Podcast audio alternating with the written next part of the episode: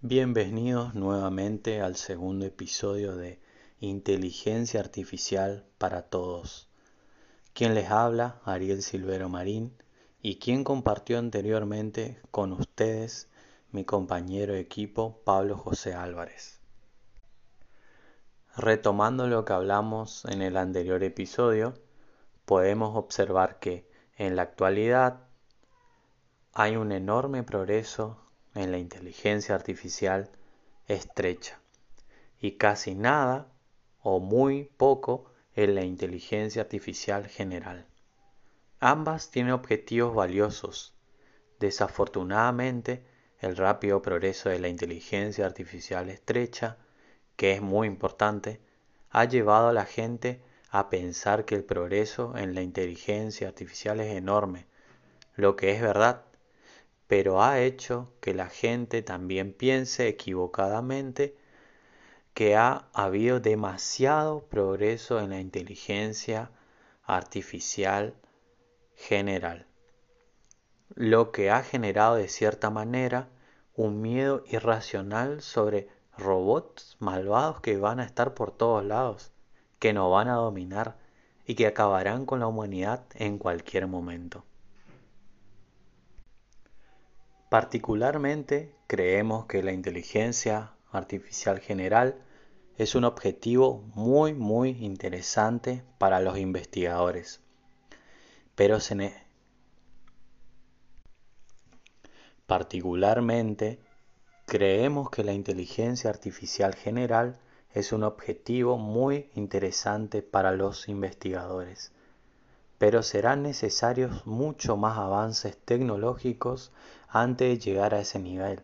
Quizá pasen décadas, cientos de años o miles de años, dado que le falta aún tanto a esta inteligencia artificial general, así que por el momento no hay motivo ni necesidad de preocuparse que terminemos dominados por los robots.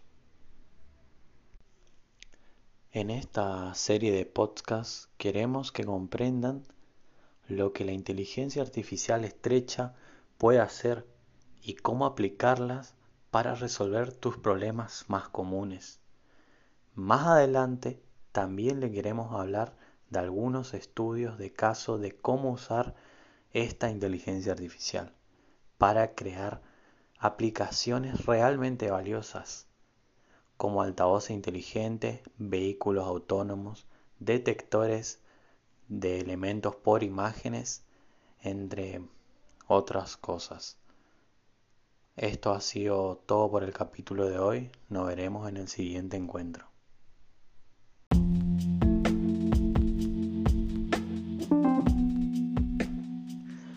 Bienvenidos al tercer episodio de Inteligencia Artificial para Todos.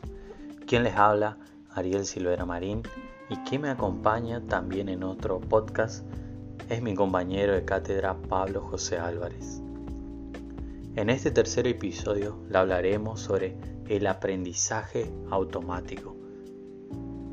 En primera instancia, el desarrollo de la inteligencia artificial ha sido impulsada en gran parte por esta herramienta llamada aprendizaje automático.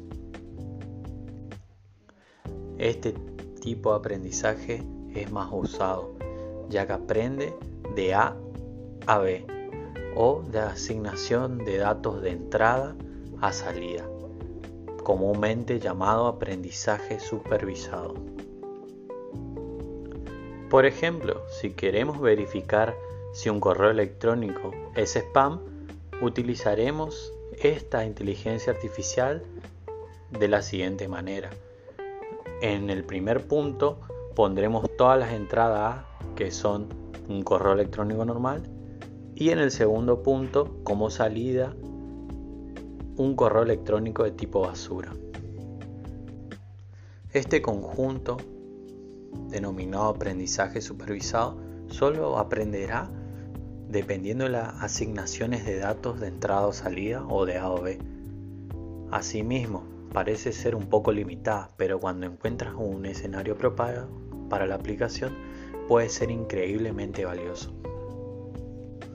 La idea del aprendizaje supervisado ha estado presente durante varias décadas, pero realmente ha despegado en los últimos años. ¿Por qué? Debido a que en varios sectores la cantidad de datos a los que se tiene acceso ha crecido mucho. Gracias al auge de Internet, al desarrollo de los ordenadores, a que cada vez contamos con más dispositivos digitales y todo lo que solía ser en papel ahora se graba en una computadora. Y es así como estamos obteniendo cada vez más datos y con ayuda de estos la inteligencia artificial ha despegado y lo seguirá haciendo gracias al auge de las redes neuronales y del aprendizaje profundo. Asimismo, con esta inteligencia artificial más moderna, con ayuda de las redes neuronales y del deep learning, hemos visto que si entrenas una red neuronal, podrás obtener un funcionamiento cada vez mejor. Solamente deberás añadir más y más datos para que puedan ser analizados y que aumente el porcentaje de éxito de nuestra inteligencia artificial. Esto ha sido todo por el momento. Agradecemos que nos estén escuchando y nos veremos en el próximo episodio.